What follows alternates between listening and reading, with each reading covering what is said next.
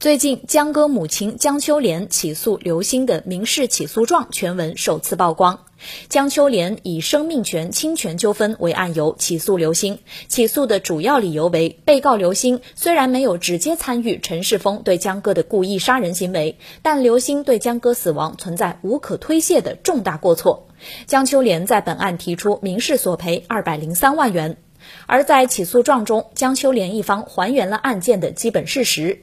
起诉状显示，根据日本当地警察署和检察厅调查的证据，以及东京地方法院判决确认的事实，可以证实，江歌遇害前日，危害江歌生命安全的险情实际上就已经开始发生。二零一六年十一月二日下午，陈世峰要寻找刘星复合，刘星因为害怕，要求江歌尽快回家。在意识到危险时，江歌要求报警，但却被刘星阻止了。于是江歌回家帮助刘星。在江歌与刘星出门的时候，二人与等在门外的陈世峰发生了一些语言上的争执。随后，江歌与刘星因为不同的行程而分开。后来，陈世峰尾随刘星，期间伴有胁迫、语言暴力等，双方再次激发矛盾。刘星为了摆脱陈世峰，谎称自己有了新的恋情，这让陈世峰彻底失去理智。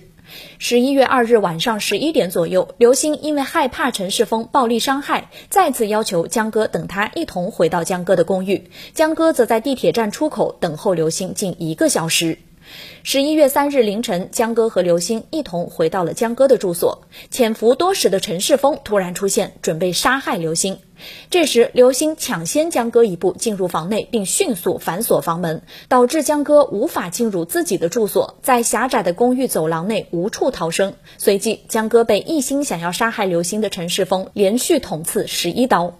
事发时，刘星一直在猫眼观察屋外的情况，并在陈世峰开始杀人的时刻就报了警，向警方描述了江哥倒下了，江哥已经没有声音了等内容。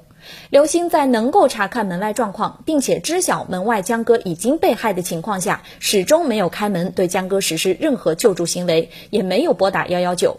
东京警方到达现场后才呼叫了幺幺九，但江哥最终因为失血过多，经抢救无效而死亡。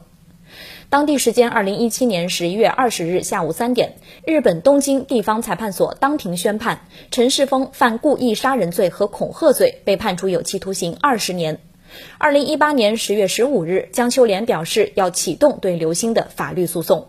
今年三月二十九日，青岛城阳区法院受理了江秋莲诉刘星生命权纠纷一案。六月五日，该案召开第一次庭前会议，刘星方面没有一个人出席。之后，受新冠疫情影响，该案原定于六月三十日的庭审时间予以顺延。